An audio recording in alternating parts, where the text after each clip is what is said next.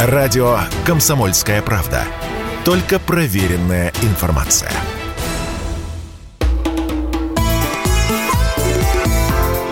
«Национальный вопрос» Приветствую всех, кто слушает радиостанцию «Комсомольская правда» и в Москве, и в других городах вещания. Еще две недели программа «Национальный вопрос» э, будет выходить без ее постоянного соведущего Андрея Баранова. Он в отпуске, поэтому я, Елена Афонина, приветствую наших слушателей. И напомню, что по ходу нашей программы вы можете оставлять комментарии, отправляя их на WhatsApp, Viber, Telegram и SMS, плюс 7 967 200 ровно 9702. Во второй части нашего эфира я предлагаю вам э, поговорить о, наверное, одном из самых громких скандалов скандалов уходящей недели.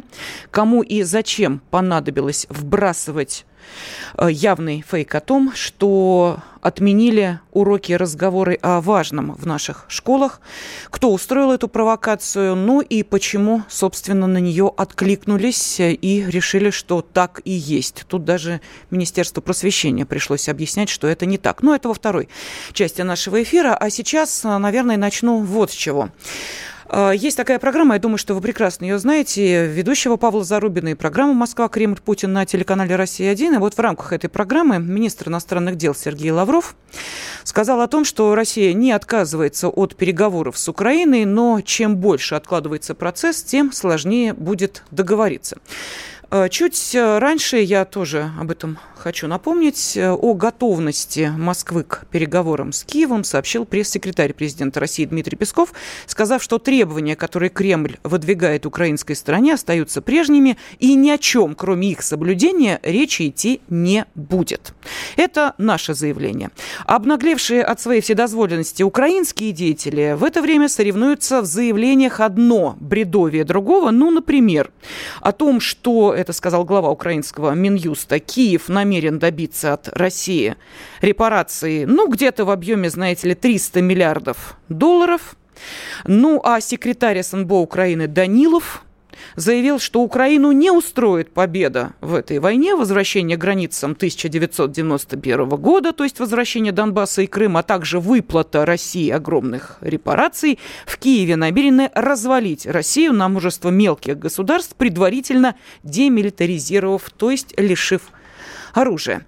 Вот а, давайте мы сейчас и попробуем понять, почему мы а, пытаемся каким-то образом наладить диалог и четко объяснить свои позиции, и почему Украина действует так, как действует.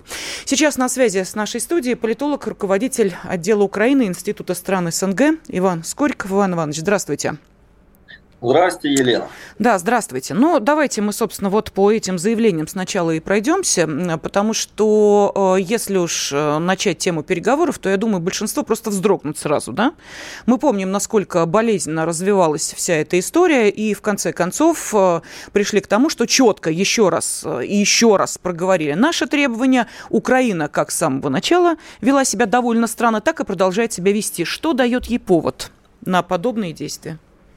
Ну, по-моему, это всем очевидно, кроме официальных говорящих наших голов. Знаете, с трудом сейчас подбираю слова, потому uh-huh. что только что полчаса общался с главой Изюмского района, который под бомбежками, обстрелами успел эвакуироваться буквально за ночь до того, как Изюм занимали украинские войска. И, в общем, очень многого наслушался. Это, наверное, тема уже для отдельной передачи. И то, какие настроения сейчас у эвакуированных людей, ну, в общем, слов нет. Одни эмоции и мат, к сожалению. И представьте, вот на этом фоне действительно какая эйфория сейчас после успешного, что скрывать, наступления украинских войск на Харьковском направлении царит – в и без того безумных головах киевских спикеров. То есть, соответственно, конечно, они теперь говорят, что ограничатся даже там, возвращением э, на положение до начала специальной военной операции или даже до Крымской весны им недостаточно. Э, самые активные ястребы и неадекваты Э, выруси, вроде того же Данилова, уроженца Донбасса, э, они, естественно, высказывают э, такие влажные мечты о том, что нужно, в общем-то, дальше там идти через Курск и Белгород и э, разгромить нас под Москвой. То есть это вот временный успех, который, э, тем не менее, не стоит недооценивать в плане воздействия на и без того э, деформированные умы украинского населения. То есть, э, ну, в общем-то, пассионарность сейчас зашкаливает, и там начинается с ревнования вот этих турбопатриотов, э, кто предложит э, больший э, там, план этой перемоги. Э, соответственно, Данилов, он всегда отличался э, таким ястребиным настроем, поэтому именно от него и последуют такие заявления. Но они, они не беспочвенные, ведь э, Столтенберг, собственно, руководитель вообще э, украинской военной группировки, фактически. Вот. Но я не думаю, что он конкретно руководитель, он скорее денежный мешок, который распределяет там финансовые потоки, поставки и так далее. Он же заявил э, на днях э, о том, что Давайте, Украина, позвольте, я процитирую, да, это было да, в пятницу, я понимаю, о чем вы говорите. Если Россия прекратит боевые действия, сказал Столтенберг, то наступит мир. Если Украина прекратит, то она перестанет существовать как независимое государство. Вот, собственно, прямая цитата. Вы ее ну, имели в виду? Да, и, здесь, угу. и, и здесь же как можно это трактовать? Украина когда их прекратит, да? Где их прекратит?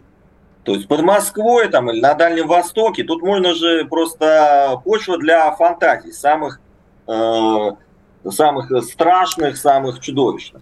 Но вы понимаете, вот, э, простите, да, что перебиваю, вот э, что э, лично меня смущает, кстати, я напомню нашим радиослушателям, пожалуйста, можете WhatsApp, Viber, Telegram, SMS по э, ходу нашего обсуждения этой темы, почему Украина так э, нагло заявляет о э, возможности при ее непосредственном участии э, развала России на мелкие государства и каких-то там репараций. Э, комментарий на WhatsApp Viber, я сказала, плюс 7 967 200 ровно 9702. Вы знаете, почему, э, собственно, прервалась Иван Иванович? Дело в том, что, вот смотрите, когда Украина явно ну просто явно э, была в чудовищном, в чудовищной ситуации. Давайте вспомним тот же Мариуполь. Э, да как-то вот, э, знаете, их это не смущало, заявления все равно были.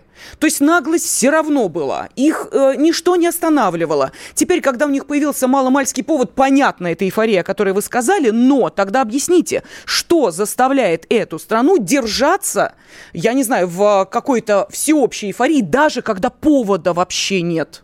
Вот что это за менталитет, я не знаю, что это за э, пропаганда, что это за э, подача информации, каковой мы, ну, я не знаю, вот судя по тому, что мы с вами ну, обсуждаем, как не очень смотрите, научились. Да, да, давайте так. Угу. Вот э, у нас идет операция, военная операция.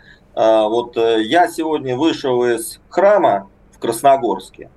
Вот. У нас на проповеди ничего даже не было сказано по поводу трагической судьбы наших братьев, оставленных, не успевших эвакуироваться на Харьковщине. При том, что город Красногорск – это побратим Изюма. Я непосредственно занимался восстановлением побратимских связей. Я оборвал телефоны руководителей, ну, никакой реакции, то есть тут пьянки, гулянки, шашлыки, праздники, салюты. Вот а, у нас, понимаете, операция, да, и для какой-то части, патриотической части, сердцем понимающий вообще масштаб процесса, конечно же, это трагедия. Для остальных, пожалуйста, да, э, пляшем, продолжаем. Э, на Украине происходит война. Причем она представлена как отечественная война. Помните, ведь не случайно вот эти какие-то города-герои, там Чернигов, Херсон они называли, апеллируя все-таки э, вот, частичкам адекватной памяти о Великой Отечественной, которую они стирают, стереть пытаются и заменить новой. Да? А, при этом, смотрите, украинец, который раньше не особо хотел жить в этом э, захваченном государстве, с паразитарной вот этой экономикой, он же бежал оттуда, эмигрировал в Польшу, в Россию, куда угодно, А теперь ему говорят, что он не чистильщик унитазов, что он не третисортный гастарбайтер, а он крестоносец Европы, крестоносец всего Запада. И он защищает вот все вот эти вот, в кавычках, да, демократические ценности. Вы представьте, как на вот этот менталитет э, такой приниженный ложится вот эта вот идея, которую повторяют ежедневно. И не только из Киева ее повторяют ежедневно, ее повторяют Байден, Джонсон, все-все так называемые друзья Украины. Иван Иванович, позвольте, прерву вас секунду. Да, я, я понимаю, о чем вы говорите. Позвольте, э, прерву вас вот почему. Э, да. Давайте, мы с вами смотрим одни и те же телеграм-каналы. Я уверена, мы знаем о том, как в Киеве проводят время и как бойцы украинские на передовой оценивают времяпрепровождение киевлян. Мы видим ту же самую реакцию относительно Одессы. Так что говорить о том, что вся Украина сейчас в едином порыве только и думает о том, как бы помочь фронту, ну, мягко говоря, не совсем этично так говорить, я бы сказала э, это так. Плюс к этому есть еще цифры, что после начала военной спецоперации России более 8 тысяч военнообязанных мужчин попытались покинуть территорию Украины. Это сообщает Госпогранслужба страны, то есть Украины. Э, я представляю, сколько секретными тропами пытались выбраться. Мы продолжим через, э, после небольшого перерыва обсуждать эту тему. Если тебя спросят, что слушаешь, ответь уверенно. Радио «Комсомольская правда». Ведь Радио КП – это истории и сюжеты о людях, которые обсуждает весь мир.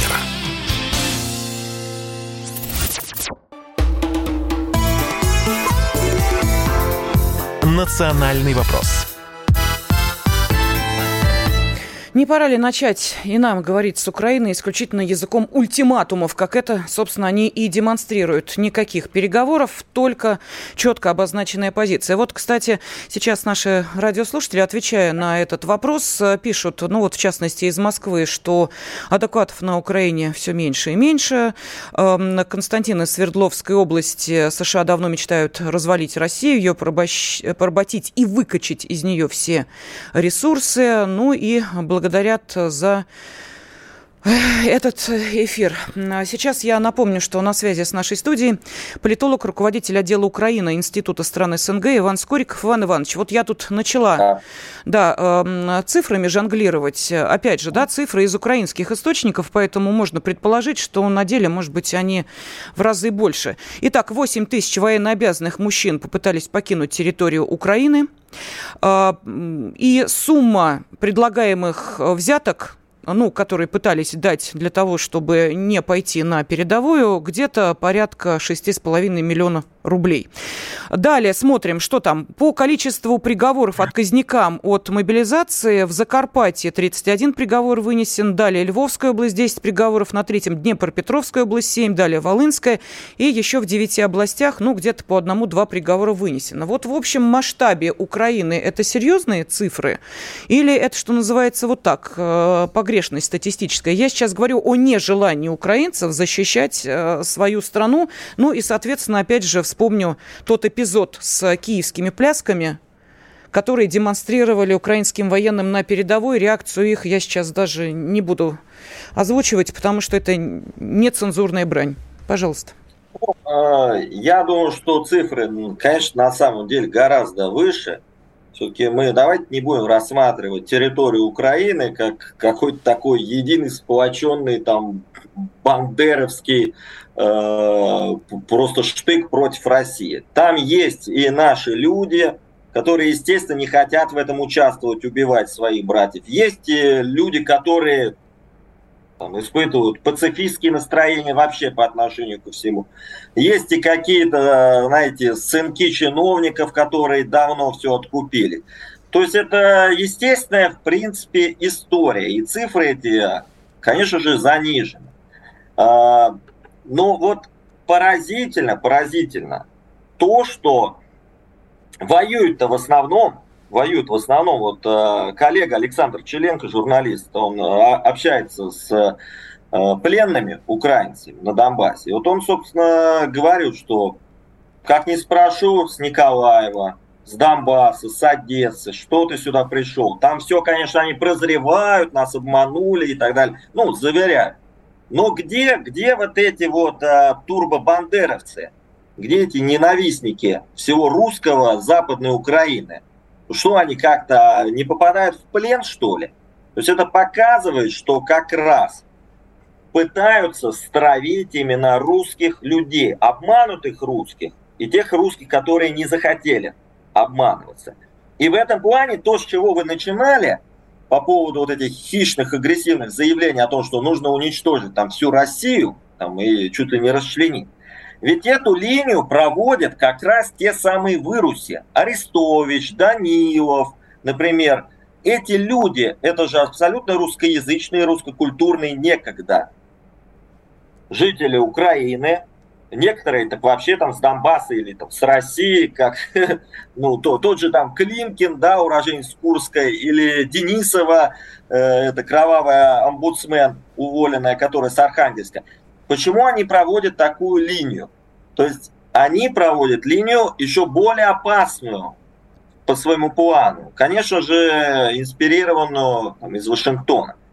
Не по созданию какой-то вот маленькой э, бандеровской Украины, о которой мечтают там, националисты, Тигнебок, которая вот навсегда отгородится стеной от России. Нет, они хотят создать альтернативную Россию, другую Россию. То есть вот то, что мы видели, помните, с Литвой, когда в истории мы воевали, то есть битва за некую вот эту фальшивую уже Россию, уже Русь, с подчиненную, конечно же, центром влияния. На тот момент это был Ватикан, э, Варшава, Польша, Краков. Вот.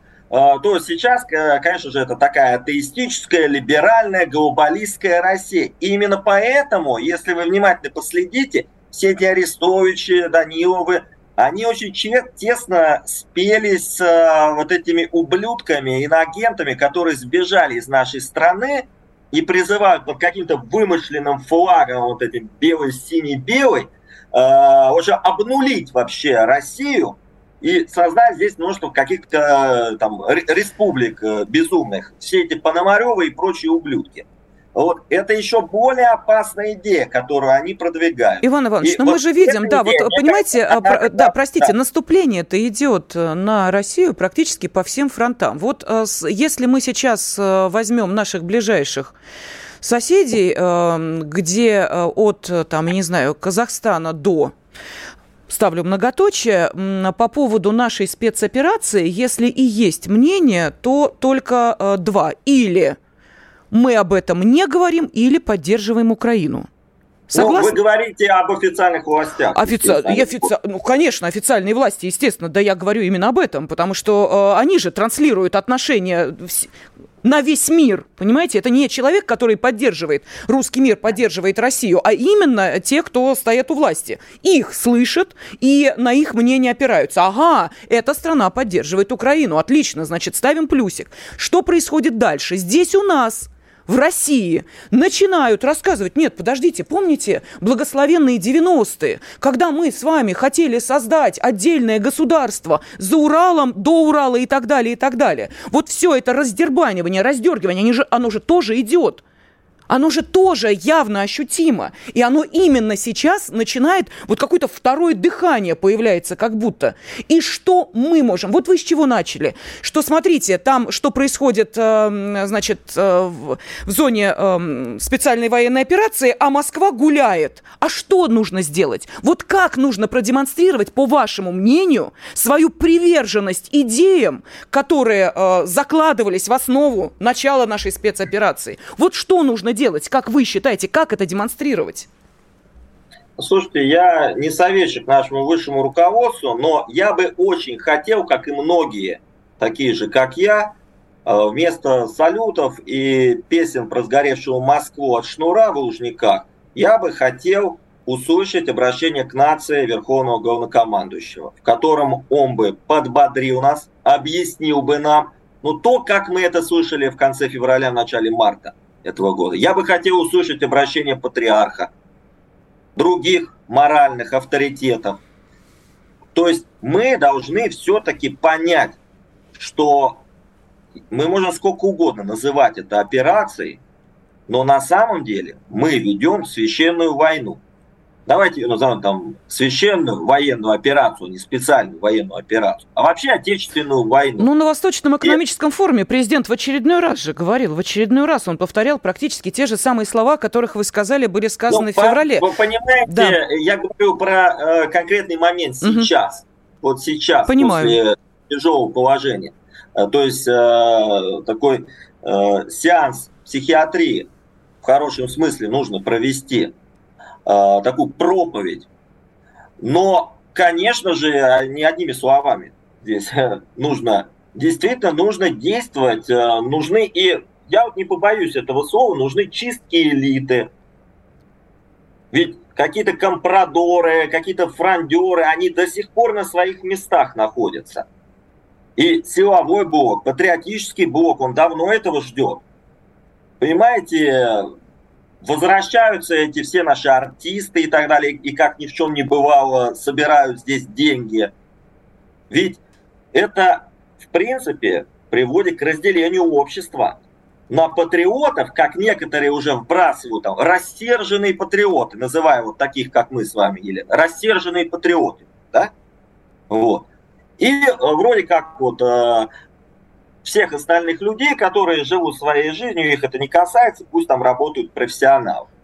Понимаете, каждый в стране должен чувствовать свою причастность к защите Родины.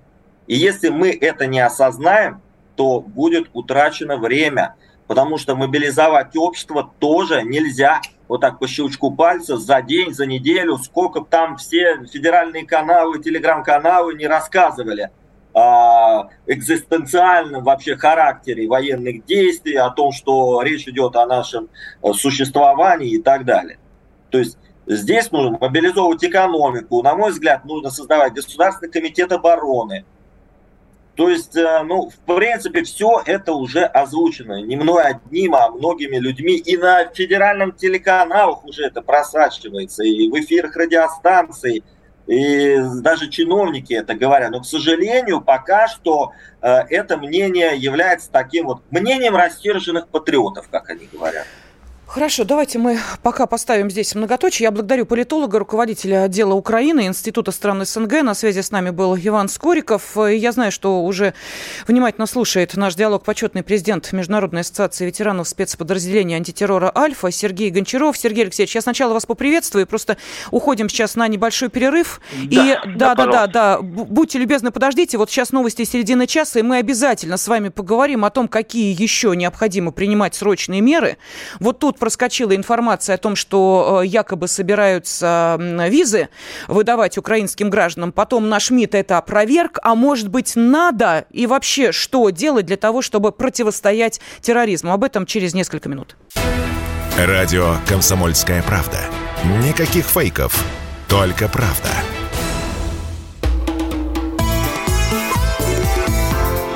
«Национальный вопрос»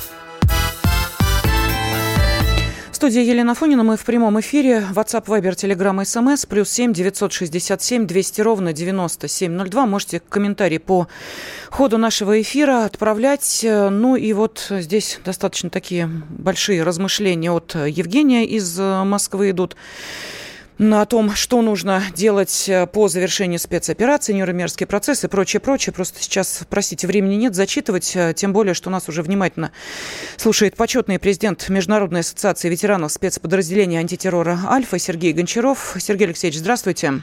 Добрый день. Да, ну вот смотрите, на этой неделе было сообщение о том, что наша страна якобы собирается вводить визы для граждан Украины.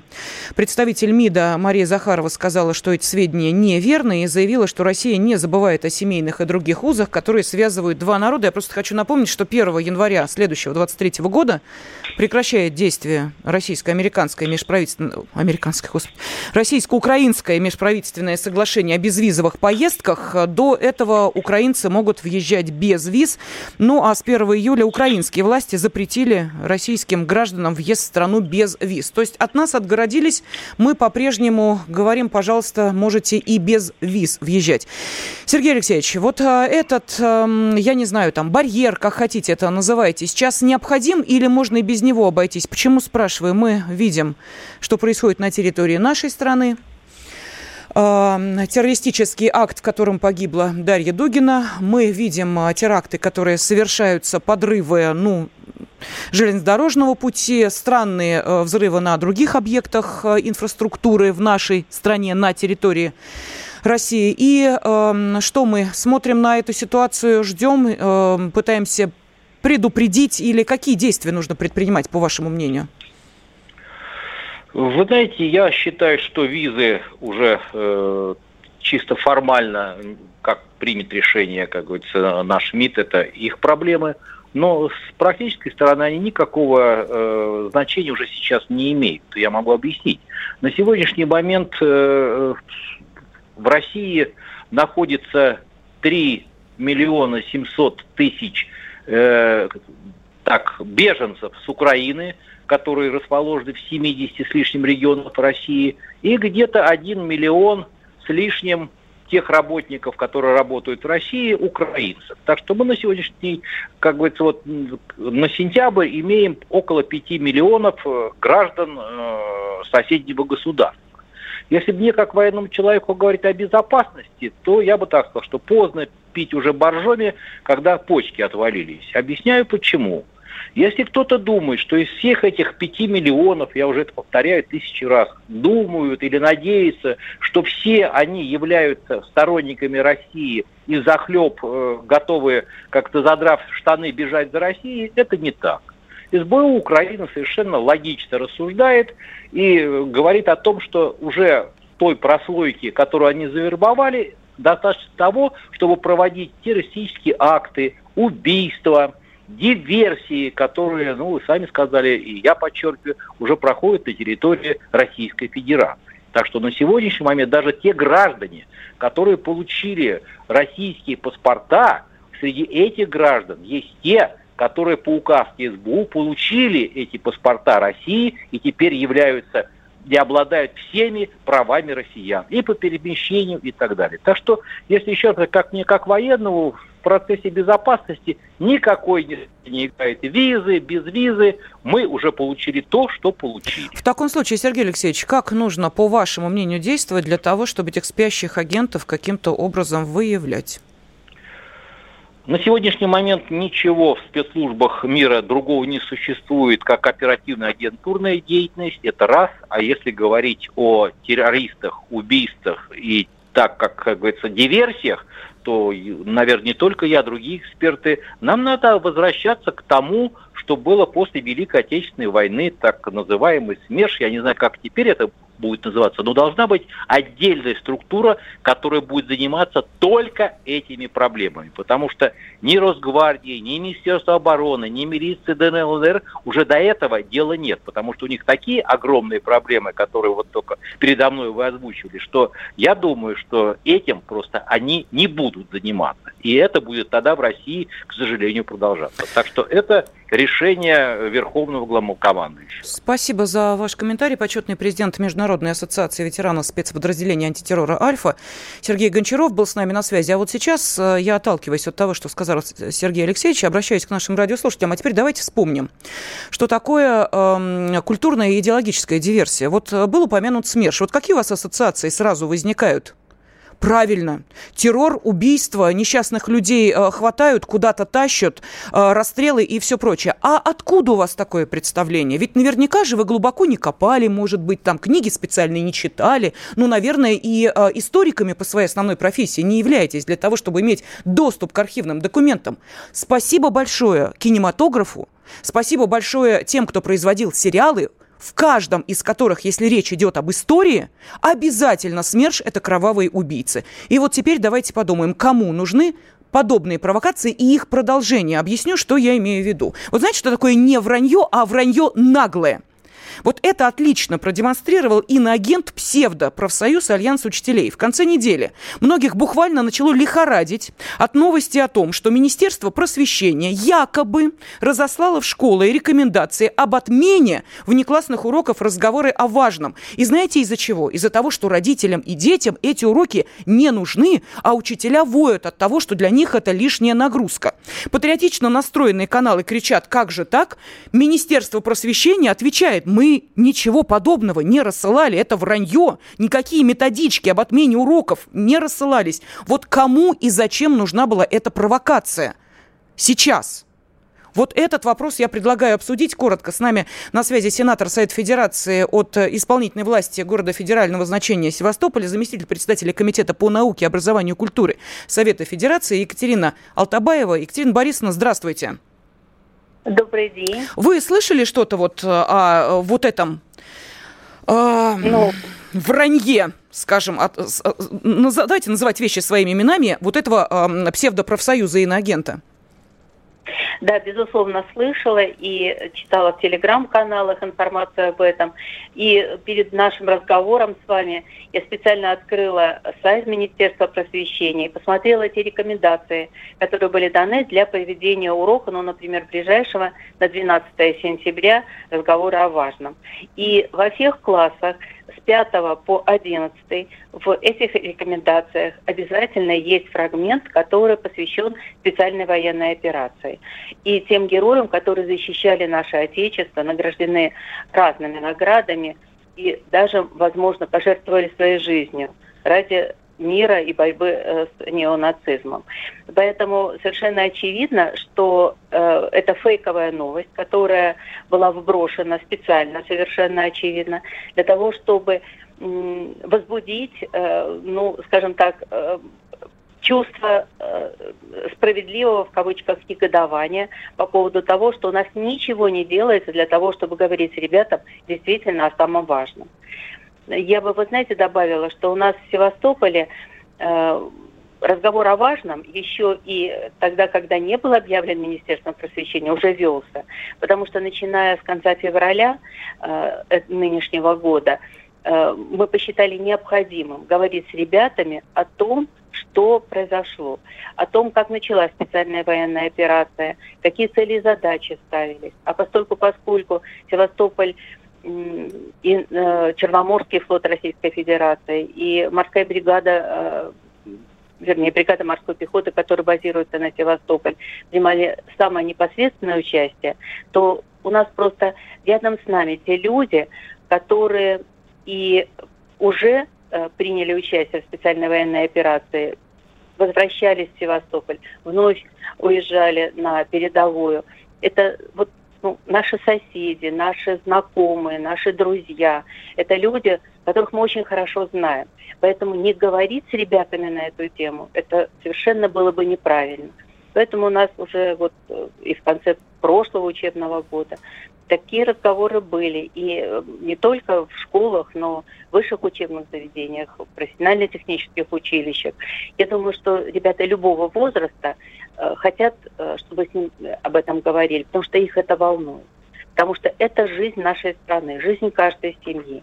Поэтому я думаю, что никто э, не только не возражает, я имею в виду родителей, а наоборот за то, чтобы такие разговоры в школе были. Спасибо за ваше мнение. Сенатор Совет Федерации от исполнительной власти города федерального значения Севастополя, заместитель председателя Комитета по науке, образованию и культуре Совет Федерации Екатерина Алтабаева была с нами на связи. И вот, знаете, я сейчас хочу обратиться к нашим радиослушателям. Давайте мы просто вот с вами э, подумаем. Э, вот смотрите, э, есть иноагент, понятно, э, от кого получающий деньги.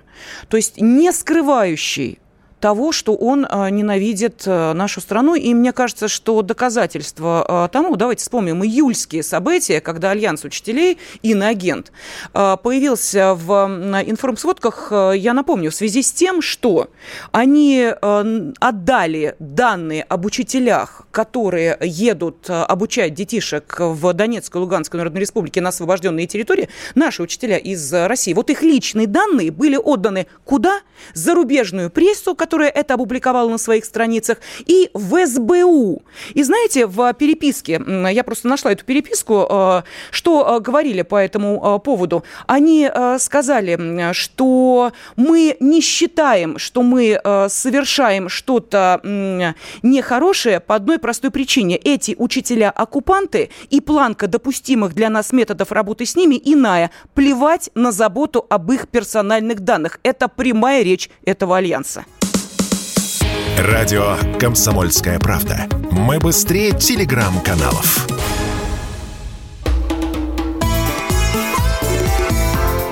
«Национальный вопрос».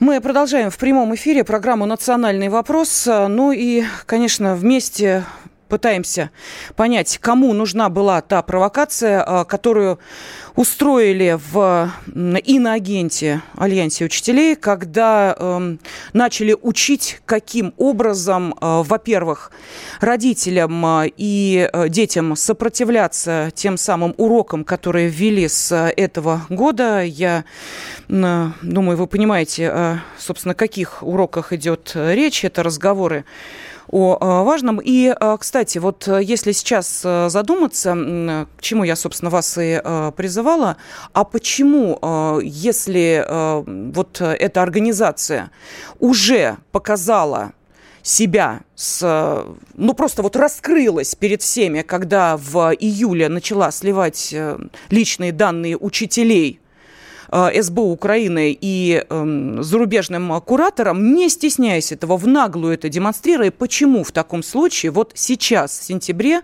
когда начался учебный год, мы говорим о том, что эта организация еще каким-то образом заявляет о себе – рассказывает о том, как учителям, родителям нужно сопротивляться проведению этих уроков, рассылает буквально методички, каким образом это нужно делать и почему, и учит юридически, какие тонкости и нюансы можно обнаружить, если э, вы желаете сделать так, э, чтобы, соответственно, эм, ваш ребенок не ходил на эти уроки. Вот знаете, мне остается просто эм, развести руки в стороны и сказать, ну, я не знаю, что еще нужно для того, чтобы э, деятельность, пусть даже и онлайн этой организации была прекращена. Вот правда, не знаю.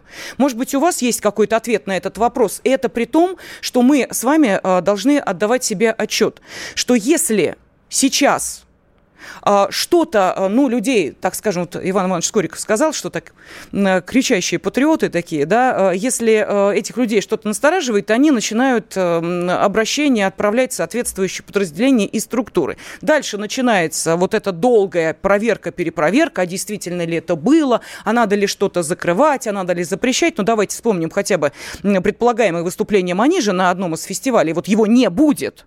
Но сколько нужно было потратить сил для того, чтобы этого добиться? То есть вышли чуть ли, я не знаю, не на уровень там э, главы Следственного комитета для того, чтобы это прикрыть. Однако, когда речь идет о вот этих иноагентах, каким-то образом вдруг э, на э, их э, запросы реагируют моментально убирают, а, допустим, символ Z с одного из университетов только потому, что студентки нашли, понимаешь ли, в юридическое обоснование, почему и что было нарушено этим баннером, который вывесили на университете.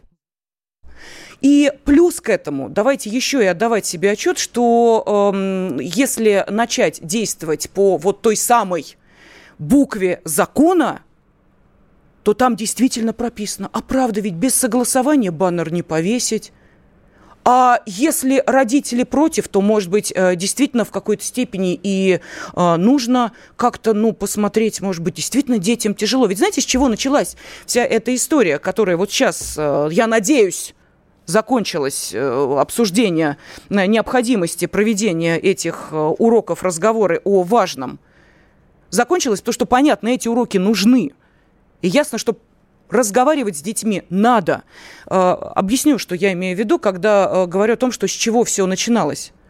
А начиналось все с того, что вдруг неожиданно, где-то вот в последних числах августа, вот если вы вспомните, следите за тем, какие вбросы появляются, а, вдруг неожиданно начали говорить, слушайте, а ведь этот разговор, это о важном, это же вообще будет чуть ли не шестым уроком для первоклашек. Как же бедные детки-то выдержат? Или вот, например, да, и родители плачутся, что такая нагрузка, а тут еще вот это непонятное что, да и учителям как-то, знаете, потом выясняется, что ничего подобного. И не шестым уроком, а первым и только в понедельник, а не каждый день чуть ли не говорили. То есть вот это все обрастание какими-то странными слухами, вот оно и вызывает вопросы. Неужели мы не научились за определенное время отсеивать ложную информацию от реальной? А если научились, то давайте э, ну, как-то выработаем э, свои алгоритмы действия. Как этому сопротивляться? Каким образом это проверять? Ведь никому же даже в голову не пришло, ну, спросить официальный запрос от Министерства просвещения. Спросите, вообще такие методички-то были? Нет, начали сразу возмущенная общественность трубит во все колокола, посмотрите, все, методички разослали. Кто разослал? Куда разослал? Кто об этом говорит? Вот, ну, пишут же. И вот это магическое «пишут же», оно и приобретает же масштабы вот э, той самой провокации, о которой мы, собственно, с вами и говорили. Но давайте я э, зачитаю э, сообщения, которые э, пришли. Ну, тут э, пишут про э, законы, какие э, законы и кто их смотрит. Да смотрят. Вы знаете, когда нужно придраться и обосновать э, деятельность, ведь вот понимаете, как они действуют? Действительно, вот находят какую-то закорючку в том, что кто-то должен в обязательном порядке а, подтвердить необходимость и возможность, там, ну, допустим, тех же баннеров, их размещения на госучреждениях. И дальше, руководствуясь этой закорючкой, они уже отправляют свои письма по инстанциям. То же самое касаемо и вот этих подметных а, писем. Ведь а, что делает эта организация? псевдопрофсоюз, иноагент – он создает и вбрасывает якобы какие-то письма от имени детей и родителей, которые говорят, посмотрите, наши дети, такая нагрузка, ведь эти письма есть, их скрины есть. Реальные ли эти письма, подметные ли это письма, уже поди разбери, это уже не важно, все, волна пошла, есть сопротивление. Дальше что делается? А дальше на Западе говорят, смотрите, они там патриотизм учат, а нужны ли уроки патриотизма? А дальше это не патриотизм – это псевдопатриотизм, который э, прославляет э, агрессию и э, специальную военную операцию. Какой же это патриотизм? И все, волна запущена, она пошла, ну и, соответственно, возникает вопрос очень важный, на который мы должны ответить. Мы по-прежнему на это реагируем? Мы это пропускаем мимо ушей? Мы это с вами обсуждаем на полном серьезе? Мы докапываемся до истины, выносим этих СМИ, иноагентов и прочих э, за ушко на белый свет, или мы просто на это не реагируем? Я думаю, что каждый, наверное, должен на этот вопрос ответить сам.